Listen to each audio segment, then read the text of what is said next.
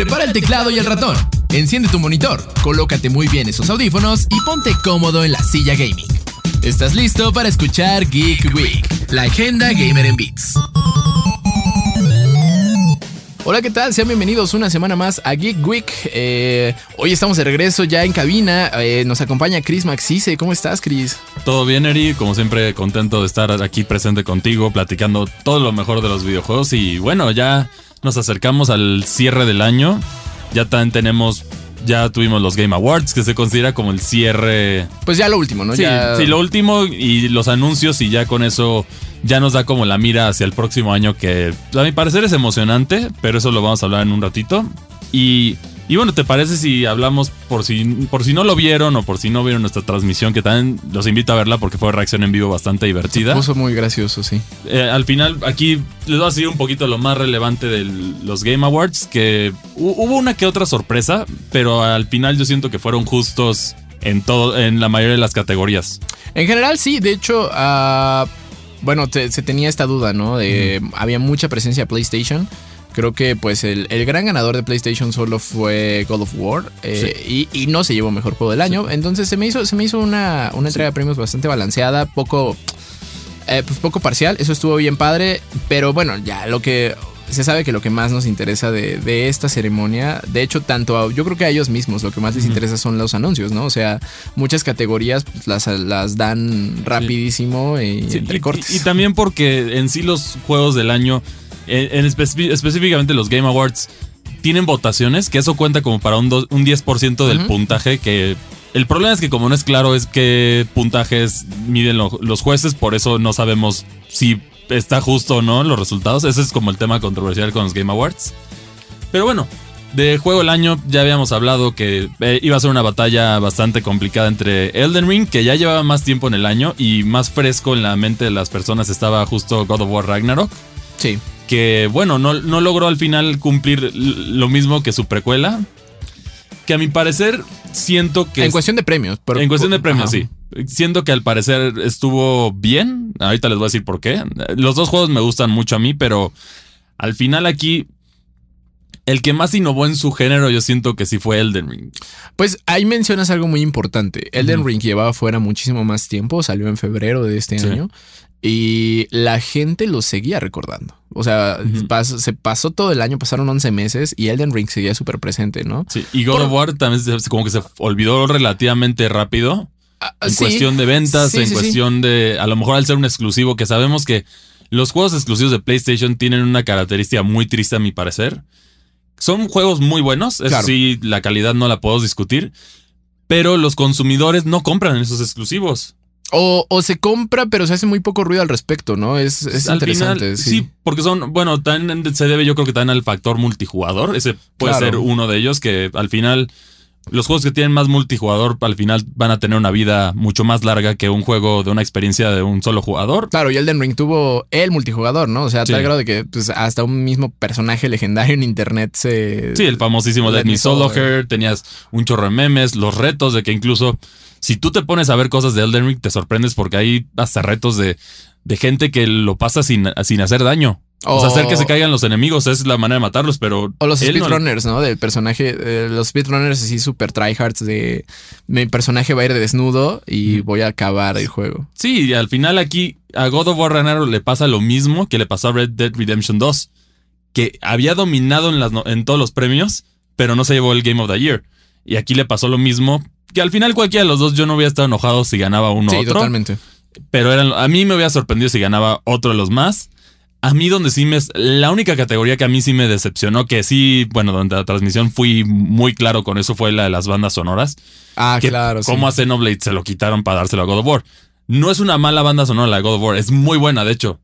Pero no puedes ponerlo en el nivel épico de los JRPGs. no hay comparación. O sea, al final no hay... Los JRPGs, una de sus características es que tienen bandas sonoras muy sólidas. Sí, súper grandilocuentes, épicas, recordables. Y, claro, digo, eh, como mencionabas, God of War sí tiene una, una banda sonora que, se recuerda. Pero, o sea, yo no jugué Xenoblade Chronicles y escuché el soundtrack.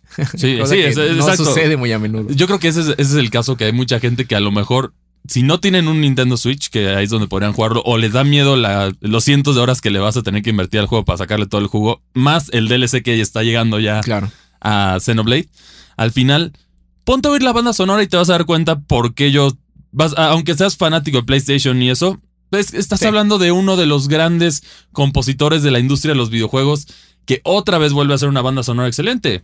ese es el tema aquí. Pero bueno, al final, y, y lo también para Sala la herida, pues tienes la situación de que los Grammys ni siquiera reconocieron a los estudios orientales. Eso estuvo muy. Que eso estuvo peor, pero bueno, al final se me, se me hicieron justo los premios. Hubo una que otra sorpresa. Las más destacadas fue Splatoon 3. Eso. Que, ganó de multijugador. Yo creo que fue. Ahí puede ser una controversia también de.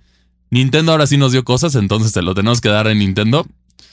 Me parece a Yo creo que va más por ahí porque, bueno, eh, Splatoon sí tiene un, multijugador muy divertido, pero el problema es el netcode de Nintendo. O sea, no Pero Splatoon, fíjate que es de los poquitos que la libran, ¿eh? O sea, yo en, Splatoon no he tenido partidos. Ah, es que es muy raro porque hay ciertos juegos que sí te permite el netcode aguantarlos. Por ejemplo, Pokémon, al ser un RPG, en, Scarlet y Violet funcionaba bien. Ahorita con. No, perdón, en Espada y Escudo. Ahorita en Scarlet y Violet hay problemas, pero es más por el desarrollo del juego. Claro. En Mario Kart 8 jamás tuve problemas de lag desde la versión de Wii U. Entonces, ese sí puedo, ese tiene como que certificado de que sí sirve. ¿Pero qué me dices de Smash? Smash nunca han podido hacerlo. Los juegos de pelea sufren muchísimo por esta situación. Por eso ya la, la, tendencia a la industria moderna de los juegos de peleas es sí tener el netcode. El rollback. sí, el rollback y todo esto para adaptarlo, porque son son inputs muy precisos que tienes que hacer para hacer los combos y todo esto y, y la reacción de tiempo es extremadamente importante, entonces necesitas compensarlo. Otro juego que también sufre lo mismo es Mario Strikers Battle League, que son juegos que tienen mucha vida en multijugador, pero al final pues no los vas a jugar así porque se necesita, o sea, se disfrutan más de modo local. Esa es la realidad de ese tipo de títulos. Entonces, en esta situación, Nintendo sí tiene un juego sólido con Splatoon de los que se salvan. O sea, no, no digo que de vez en cuando tengas un poquito de latencia, pero no es, no es lo mismo a. O sea, no es el extremo como Smash Brothers o Mario Strikers Battle League. Sí, en ese sentido estuvo, estuvo bien. Eh, y sí, bueno, el multiplayer de Splatoon no se niega que es divertido. Y, y bueno, también te otras medio sorpresivas que yo no entendí por qué lo colocaron ahí. Por ejemplo, tuvimos en juegos de estrategia, tuvimos a Two Point Campus.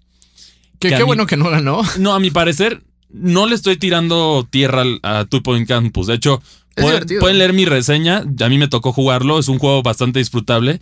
Pero es uno de estos juegos que son simuladores que tú armas tu escuela y siento que el tema de estrategia va más hacia los RPGs tácticos. Siento que eh, ahí es donde tiene que estar el enfoque porque es otro género. Sí, o, al, combate en tiempo real o por turnos, pero sabes, o sea, no, no hay comparación entre un Two Point Campus y Warhammer. Porque ahí se, equivocaron del género. o sea, eh, yo creo que ahí sí se equivocaron del género porque no es un juego de estrategia. No, es más bien como mm, muy... Mm, Two Point Campus es más de administración, muy similar a Sims, creo yo.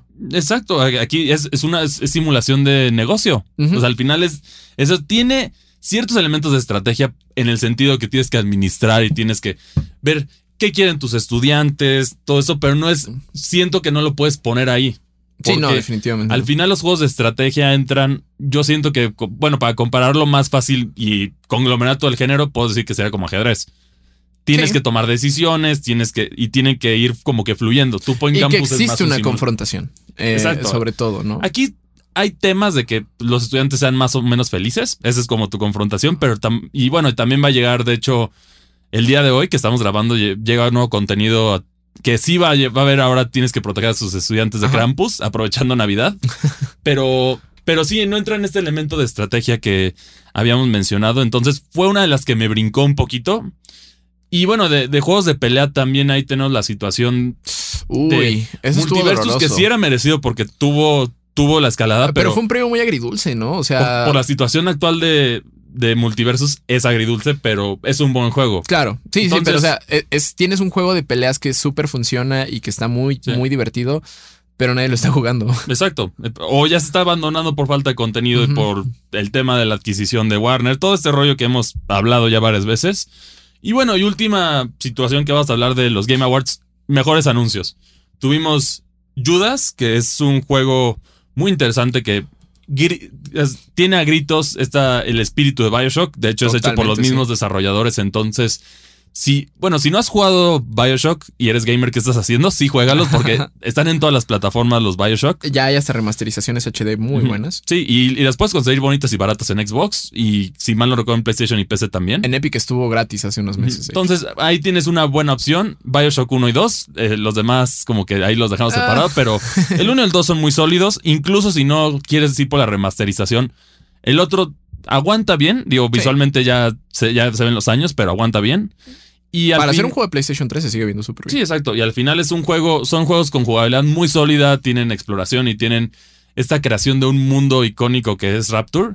Entonces, es emocionante ver que está saliendo un nuevo juego con esta esencia, porque, bueno, sí, de Bioshock Infinite, pues no hablamos porque mató como que esa esencia, pero Aquí se ve que parece que quieren regresar a las raíces que ya, ya habían sido dejadas y eso es, es uno de los llamativos. Y algo que también está súper loco es este gran regreso de Rocksteady, ¿no? Con eh, Kill the Justice League, Suicide Squad, Kill the Justice League. Eh, a mí ese tráiler, o sea, pues ya, ya están metiendo cada vez más teasers y me preocupa un poco que no muestren tanto gameplay, pero por otro lado, es como, es Rocksteady. Entonces, o sea, sí vas, que va a tener buen pedigrí. Porque, bueno, el pedigrí, el pedigrí que tienen al final es, es Batman. Entonces, aquí lo puedes poner, definitivamente lo puedes poner entre los mejores.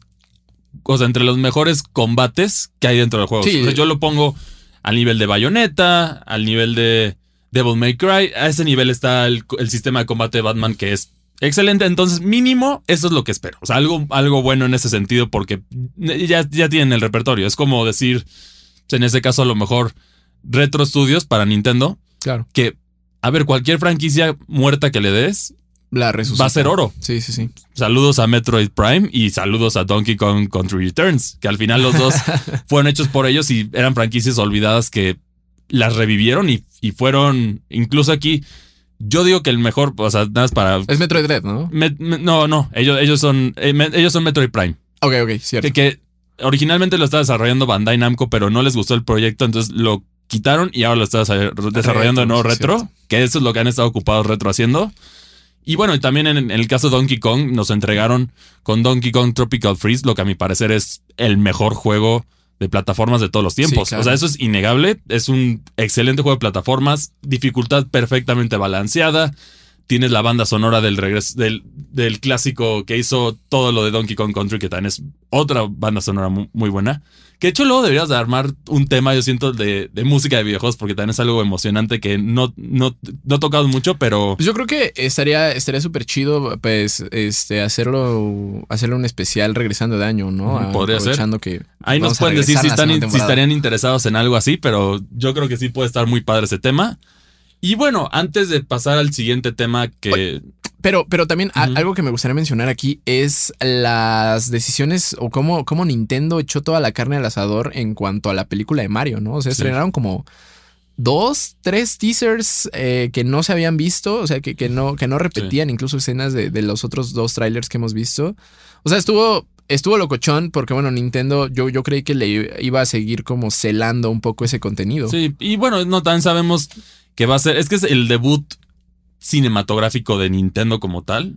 Porque tenemos que entender, Pokémon es The Pokémon Company. Entonces, Detective Pikachu es otra cosa, es otro monstruo separado. Nintendo sí le pertenece a ciertas partes, pero no, no habíamos visto un acercamiento con una IP de Nintendo desde esa horrorosa película de Mario. Bueno, esa no sucedió.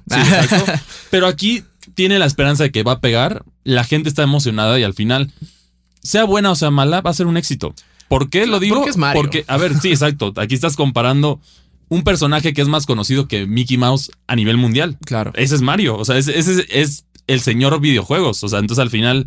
Sí, no, incluso personas que no juegan saben quién es, Mario. Claro, es, es un personaje icónico que al final se le puede acreditar por salvar a la industria de los videojuegos en la caída del, por, los años 80. En más de una ocasión, diría yo, pero.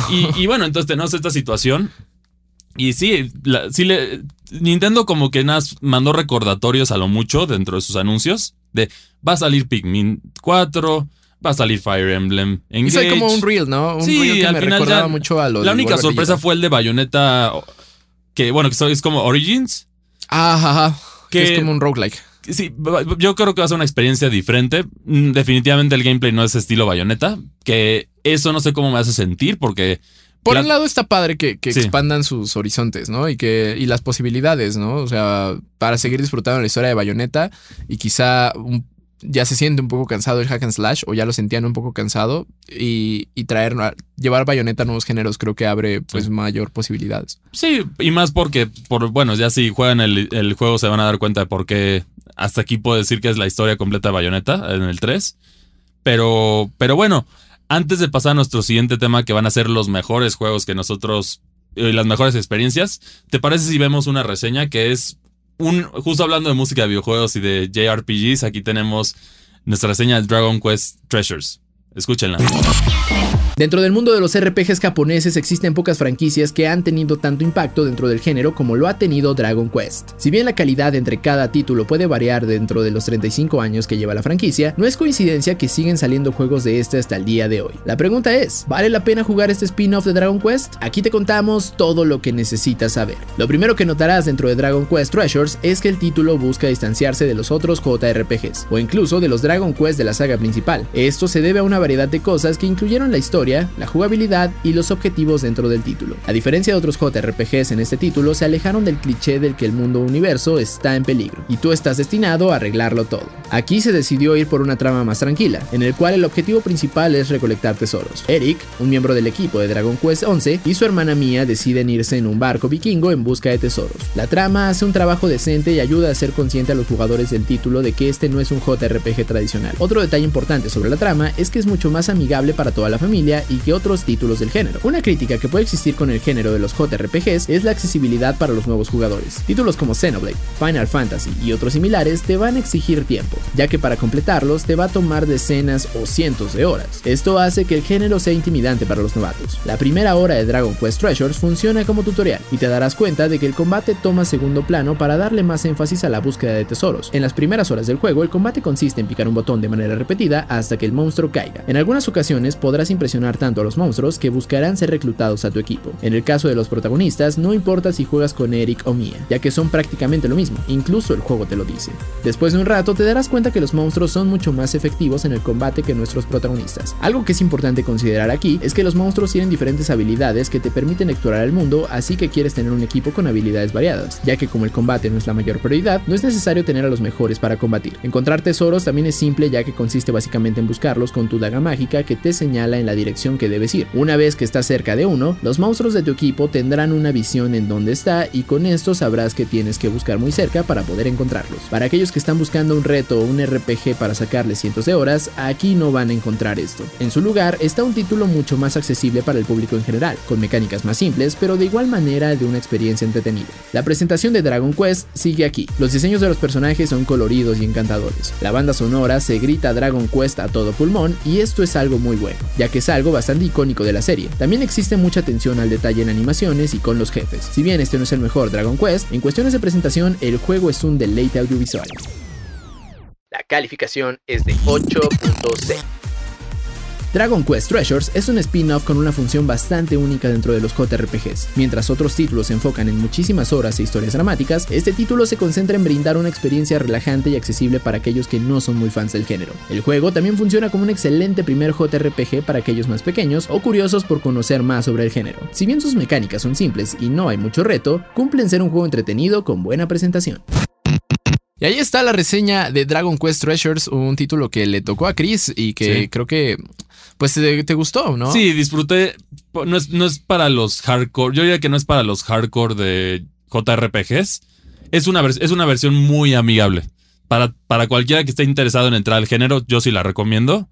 Y también incluso para los niños es, es buena. No es, no, es, no es algo abrumador y tampoco tiene esta tensión de el fin del mundo se acerca. Y ya sabemos que los JRPGs, todas estas clichés que no son malos, pero son característicos no, y es todo un culebrón narrativo, del, JRPG. Sí. Entonces, esta es como la versión light, puedo decir de eh. eso, que a mi parecer es bueno. Pero bueno, vamos a hablar ahora de, lo que nos pareció los mejores juegos dentro de cada categoría. ¿Te parece que empecemos con juego, juego de aventura? Que, bueno, ahí, ahí, están los dos nominados fuertes al Game of the Year. Que pues, el debate, yo creo, yo creo que sí son intercambiables, porque God of War y Elden Ring sí pusieron la barra muy alta este año. Al final hubo también otros juegos que intentaron hacerlo como Horizon Forbidden West, pero Fíjate que para mí ese fue mi favorito. Eh, Creo que eh, lleva. Sabe, está muy consciente de que es un mapa abierto. Entonces es un juego que constantemente te está mandando actividades. O sea, pero no se siente abrumador como por ejemplo, no sé, algún juego de Ubisoft, ¿no? Que incluso ya parece más como listas de tareas que listas de posibilidades. Y, y creo que Horizon Forbidden West lo hace muy bien porque eh, no, no se siente abrumador toda la cantidad de, de- de actividades que tiene.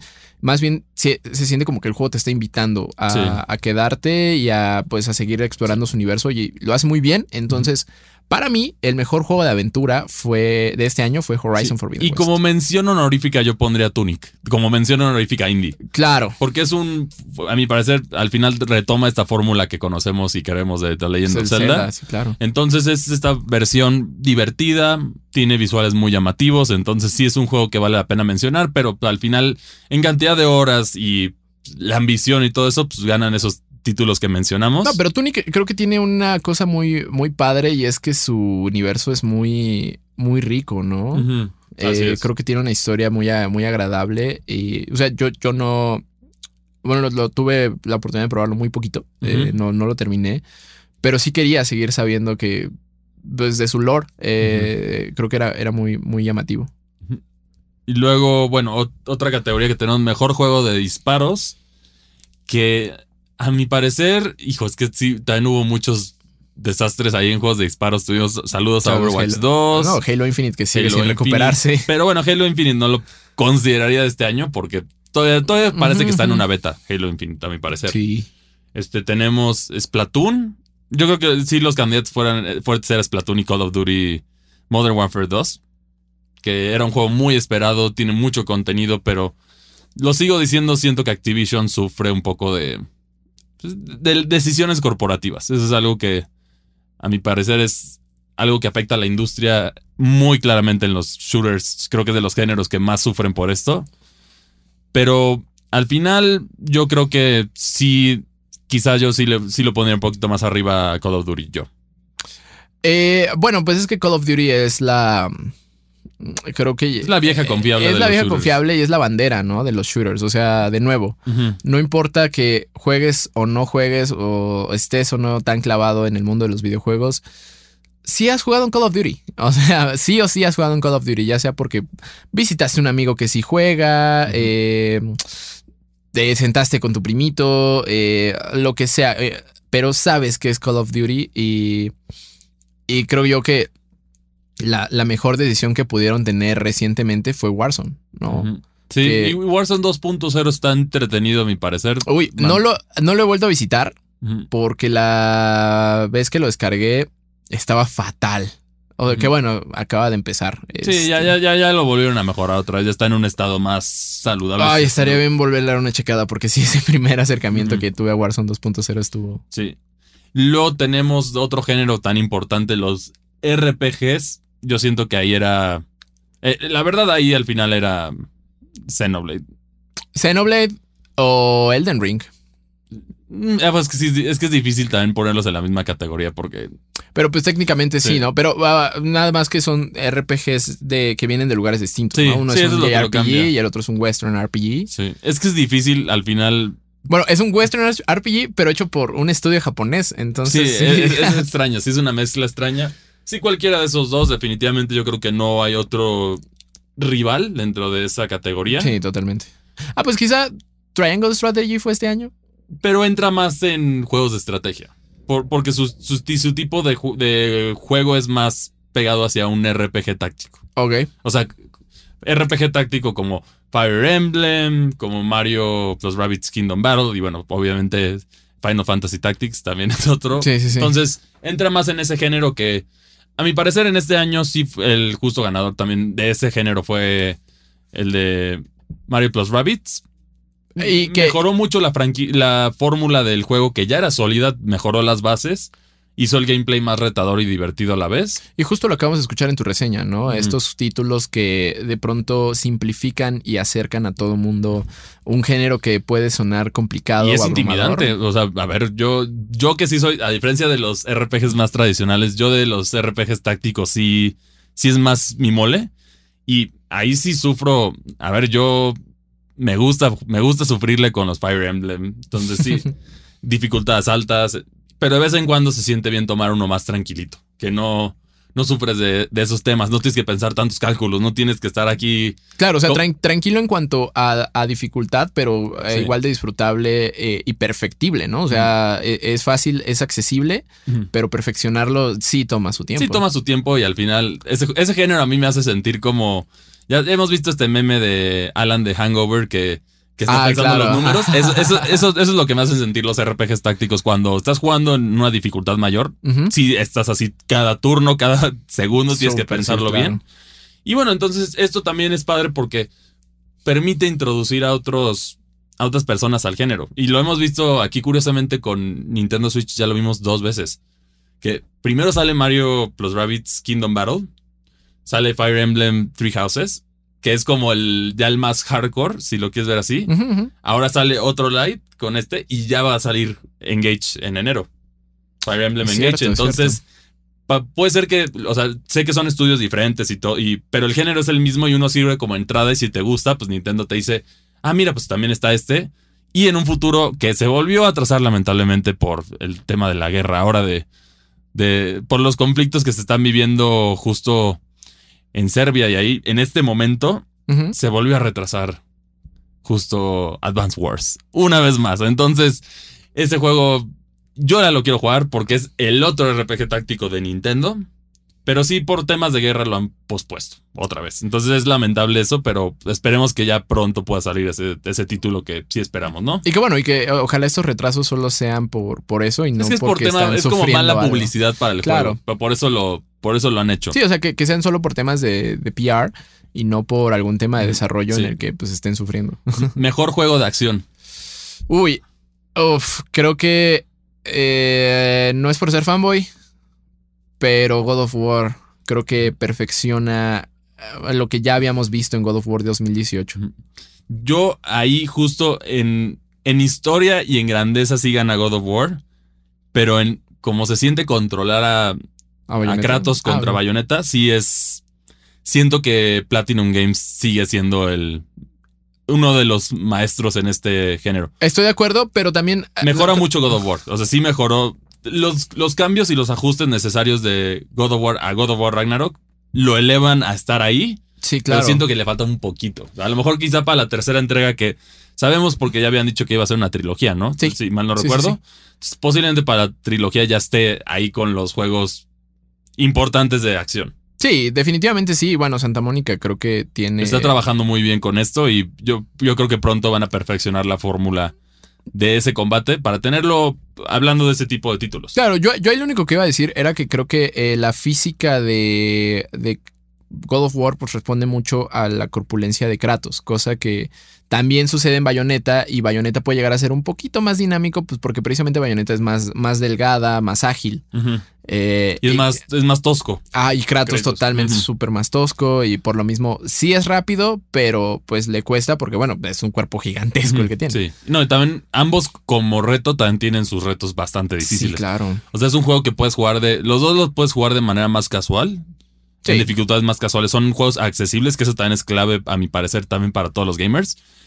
Pero si te quieres ir a los retos, te vas a ir por unos retos muy difíciles en esos dos juegos. Entonces sí, sí podría ser intercambiable también. En los Game Awards lo ganó Bayonetta, si mal no recuerdo. Sí, sí, eh, y bien merecido. La verdad es que sí teníamos nosotros esta duda de si Bayonetta iba a llevarse algo esa noche por pues, la polémica en la que se vio envuelta. Y pues sí, qué padre que, que sí la reconocieron porque, bueno, Platinum Games es maravilloso. Y bueno, mejor actuación sí coincidimos con los Game Awards. Definitivamente. Sí, con, como Kratos. Sí fue un papel bastante icónico. Oye, que qué discurso tan largo se aventó, pero bueno. Pero bueno, no, al final me gusta que también tengan esta opción de poder platicar más sin que les pongan música como en los Oscars. Ah, bueno, que los corran, claro. Sí. Y bueno, esos son como nuestras opiniones de los diversos géneros. Juego de terror, ese, ese también es. Uy. Porque siento que este año no hubo tanto. Eh, el pasado hubo más. Nada triple A, me parece. Solo Calisto Pro. Bueno, si lo quieres considerar triple A, fue el único fue Calisto, sí, Protocol, Que yo creo que sí es el, el que se lo llevaría. ¿Por qué no? Así uno que recuerde que me dejó impactado de terror este año. Mm, O que sea, te digo, de, de calidad AAA, creo que yo no. No, en general, en general. Ah, estoy pensando. eh, pues a mí me gustó mucho The Shant. Bueno, pero sí, sí tiene más presupuesto, ¿no? Eh, es que sigue siendo indie. En realidad, los desarrolladores eh, vienen ya de. O sea, ¿Solo lo publican Ban- Bandai? No es Bandai. No, Me parece que no. No, creo que es 100% indie. Este, Sí. pero el estudio eh, fue armado por ya gente ya más experimentada de la, de la industria, ¿no? Ex gente de EA.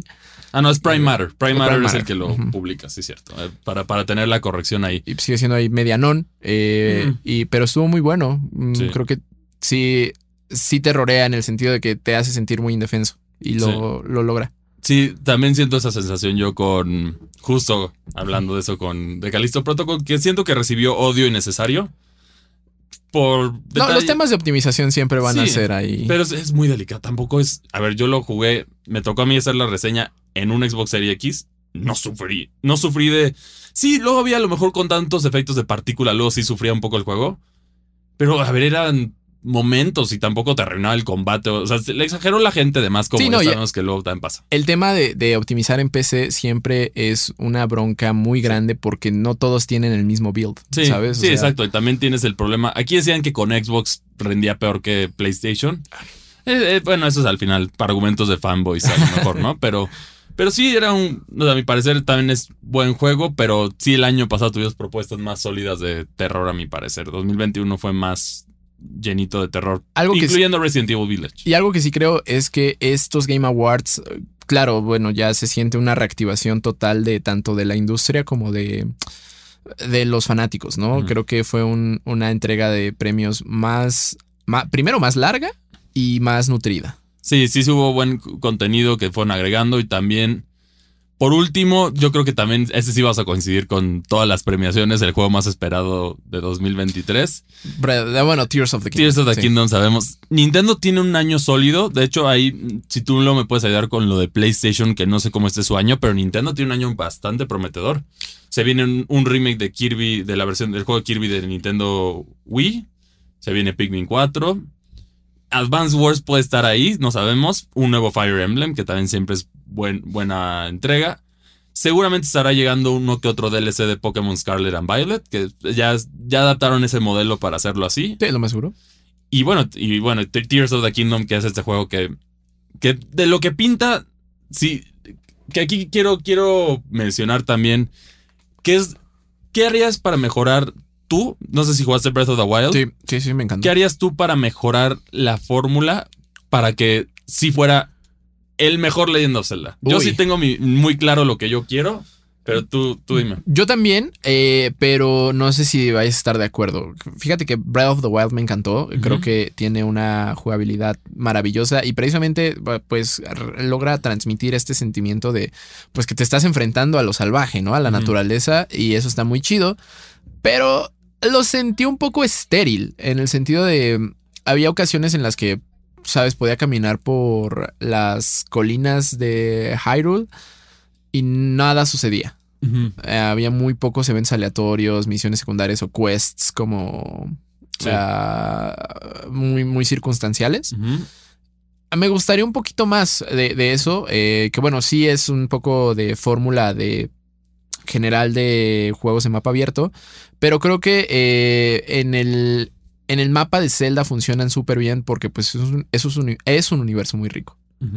Entonces, creo que sí, un poquito más de actividades aleatorias o circunstanciales, eh, como quests secundarias, me hubieran gustado.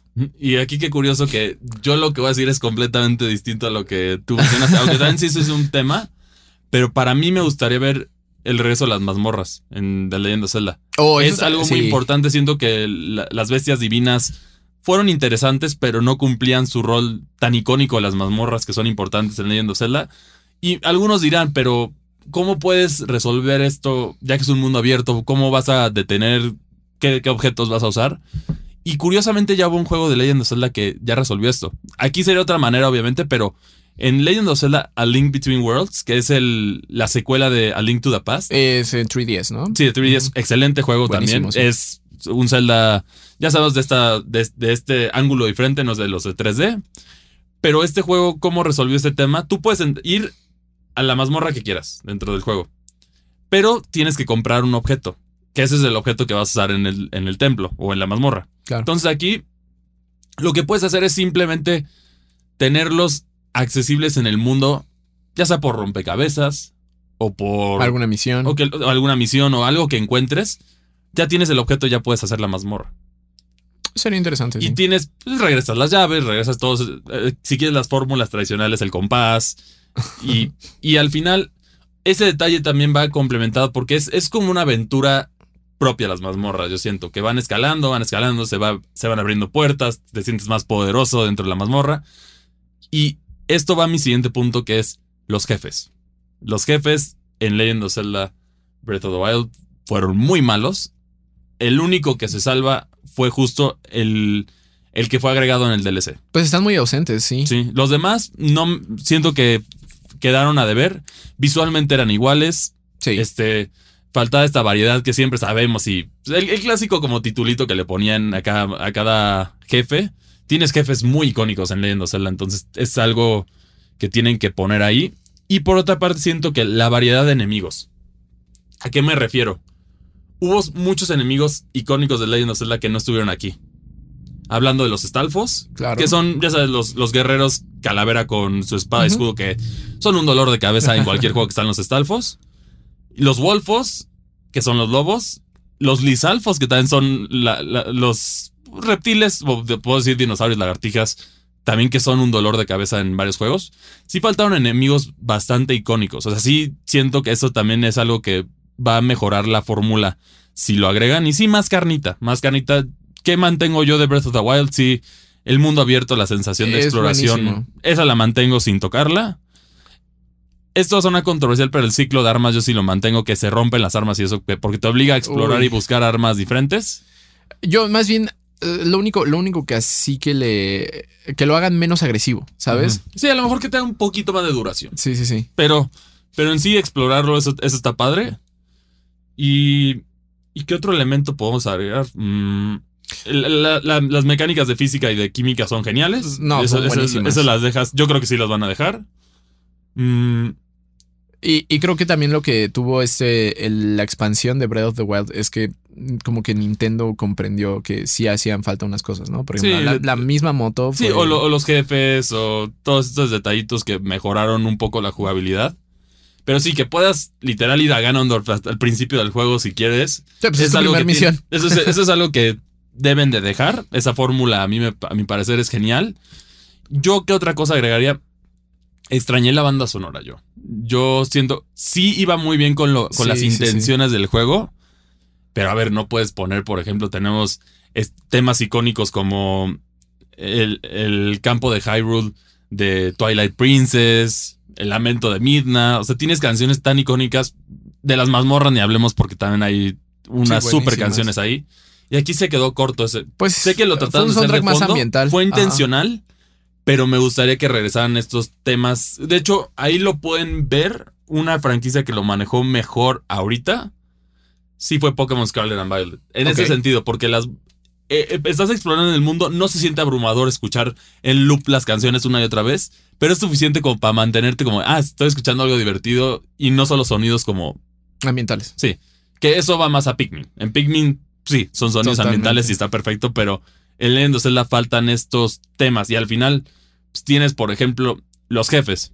Todos los temas de Ganondorf son la misma canción con diferentes, con diferentes instrumentos o melodía, pero es la misma, o sea, es la mismita. Sí, sí, sí.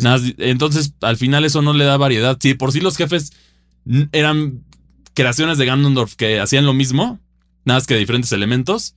Con esto, pues era peor porque la banda sonora era igual para todos. Entonces, ¿dónde está esa variedad? Que fue justo lo que trajo de frescura el DLC con. Creo que es Cosmash, si mal no recuerdo. Este. Este, ¿cómo se dice? Este Que, que le da el último reto a Link, que es el jefe más difícil y divertido del juego. Pero yo quiero ver más de eso en cuestión de jefes. El combate lo dejo igual, está. Es buenísimo. Entonces, sí, ese es el juego que más esperamos. Como pueden ver, sí, hay mucho que le puedes mejorar. Y estamos hablando de un juego que tiene una calificación de 97 promedio con las críticas. Entonces, no, no es cualquier jueguito. Y es The Legend of Zelda que es. De, yo creo. No estoy no 100% seguro de lo que voy a decir ahorita, pero si mal no recuerdo, es la franquicia mejor calificada de la industria de los videojuegos. Debe ser, debe ser. Creo que incluso un mal Zelda es bueno. No, no, no, no, no, no, no, hable- Bueno, no- no hables no, del Philips CD. Ajá, es decir. No, no, no hablemos de eso. Pero bueno, los. Zeldas hechos por Nintendo Sí, y sí, por sí. Capcom, el más, lo- el más flojito es mínimo un 8, yo creo. Sí. No hay. No hay algo. Yo, o sea, y, y el, hasta la oveja negra de, de Legend of Zelda, que es el 2, de- el 2 que cambió otra fórmula y es brutalmente difícil. No, o el Spirit Tracks, ¿no? Que también. como es bueno, lo- Spirit Tracks también. Sí, ahí, ahí metemos esos, esos títulos, pero como en general de Legend of Zelda, los títulos importantes por lo menos no. Sí, los numéricos. Bueno, Sí, los. o sea, los de la línea temporal. Es que bueno, ya todo entra en la línea temporal, ¿no? Pero la mayoría de la línea temporal, quitando Spirit Tracks, es sólido. Es, mínimo sólido. Sí, sí, sí, sí. Entonces, sí, por eso es un juego que espera mucho la gente. Sabemos que es un juego que revoluciona géneros. Tenemos eh, muchos. ¿Qué podemos hablar de, digamos, su, el modo de combate, el, el famoso, el famoso Z targeting que lo innovó Ocarina of Time? Ocarina of Time. Se sigue usando hasta el día de hoy en Sí, no solo en, en. Dark Souls, eh, eh, incluso, bueno, en, en dos juegos del año se usa ese- esa misma fórmula. O sea, lo- la base, no, ya, ya es, obviamente tiene sus modificaciones, pero en God of War se usa que apuntas a cierto enemigo. Claro. En Elden Ring se usa. Todos los juegos de combate de RPGs y de acción tienen esta, esta función que fue innomada ahí. Y, y qué bueno que lo mencionas, ¿no? O sea, eh, en cuanto Zelda se hizo mapa abierto, el siguiente juego Souls, Sí. Elden Ring, se volvió. de No, y a ver todas las cosas. A ver, lo de, por ejemplo, tenemos que. Sí, Ubisoft innovó en las torres, ¿no? De, de los mundos abiertos, que es como que lo agarraron todos Claro. los mundos abiertos. Pero ahora todos esos mundos abiertos tienen algo de volar. ¿Por qué? Porque el, link se lo pusieron. Sí, sí, sí. Que de aventarte con tu. con el pedazo de tela y flotar, ¿no? Ah, bueno, creo que un, mapa, un juego de mapa abierto que ahora tenía un poquito antes es eh, Just Cause. Pero el que lo. Yo creo que el, el que lo populariza por su. por estar ahí, sí es de Sí, sí, totalmente. Algo que también, bueno, sí, tan, un último detalle que no regrese. Que no llueva tan frecuente. Ah, en el juego. O, o que el juego te, te dé una advertencia de cuándo va a llover antes de que llueva para que no decidas escalar y o arruinarte. alguna, o alguna herramienta, ¿no? O sea, ¿sabes qué? Ya, ya nos dimos cuenta que la lluvia este, Porque sí, puede llegar parecía este, que el juego lo hacía a propósito. O sea, parecía que el juego lo hacía a propósito que justo cuando tú decías escalar llovía. Yo, yo creo, yo apunto más a que van a ser como una especie de herramienta, ¿sabes? Ah. Guantes o algo por el estilo que... Que, que adquieras, que puedas adquirir fácilmente también. O sea, relativamente fácil para por. Sí, o craftear, la no sé. exploración es la clave del juego y tienes que seguir por esa. por esa ruta, ¿no? Sí, Pero claro. bueno, es- esto es Legend of Zelda, lo podemos esperar en marzo. Ya finalmente. ya Hay fechas, No ya, no hay nada. Ya esperamos que ya no haya más retrasos. Al final, se le tiene paciencia a Inuma porque Sabemos ve- que vemos es- lo que ha entregado. No, No, sí, sabemos que es este garantía de, de calidad. Sí, a ver, no. Es que sí, de los Legend of Zeldas en 3D, no hay uno malo. Esa es la realidad. Tú dime uno malo. A lo mejor controversial puede ser este Skyward Sword por lo de los controles, pero por ejemplo, de la historia, para mí es de las más. de los que más aportan a la historia y de los más entretenidos. Sí, sí. Y en historia un poco, en historia yo sí metería, no, no diría que es malo, pero es como la historia que menos me fascinó. Eh, Twilight Princess. Es que Twilight, bueno, el tema de Twilight Princess es que trató de ser. El, el castigaron a Wind Waker por tratar algo diferente. Ajá. Que ahora la gente se da cuenta de la joya que es Wind Waker. Que incluso urge, ese urge que eh, haya ese port para aquellos que no lo jugaron de Wind Waker HD que salió en Nintendo Wii U. Sería uno que le gustaría a la gente y Sí. mejora los pequeños detallitos que tenía Wind Waker. Pero siento que trató de ser el Ocarina of Time moderno. O sea, en el sentido, el Ocarina of Time con gráficos mejorados. Ok. Tienes lo de las canciones, aunque sea con Link Globo. Es el mismo Ganondorf. O sea, to- todo como que lo pusieron así. Entonces yo creo que se castigó solito en ese sentido. Sí, no, pero de- en definitiva no es un juego malo. No, no, ninguno, ninguno de estos. Entonces, por eso es el juego que más esperamos que seguramente la industria va a premiar el próximo año. Sí, Pero- ya, ese, ese es el GOTI. O sea, si, si sale con la misma calidad del primero o mejora las cosas del primero, es el GOTI 2023. Sí, así es. Y bueno, esto es todo lo que tenemos para ustedes el día de hoy. Como siempre, muchas gracias por acompañarnos. Cuéntenos cuáles son los juegos que más esperan ustedes. Nos pueden comentar en las redes de Reporte Indigo o de Indigo Geek con el hashtag Geek Week.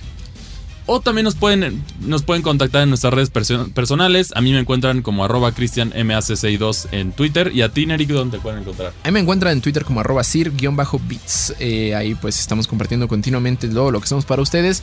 Y eh, pues mencionar que eh, Geek Week se va a tomar pues un breve descanso para pues seguir mejorando para ustedes en una temporada 2. Pero, pero, eso no quiere decir que ya no vaya a haber contenido de Indigo Geek. De hecho, todavía, si quieren seguirnos escuchando y seguir nerdeando a nuestro lado, todavía queda un último episodio de Default, en donde pues ya todo, todo el elenco de Default va a estar dando, bueno, de, Indigo Geek, todo el staff de Indigo Geek va a estar dando pues su balance general del año. Eh, ya saben más o menos cada cada uno qué, qué, gustos tiene, por qué género se inclina. Entonces, pues, si, si a alguno le gustan los RPGs, los juegos de acción, eh, los juegos de estrategia ahí con Iván, pues van a haber varias recomendaciones. Los juegos indie conmigo, entonces pues sí, sí van a haber ahí varias recomendaciones. Y bueno, eso es todo. Muchas gracias por acompañarnos y nos vemos hasta la próxima. Bye. Escuchaste Geek Week, una producción de Reporte Indio.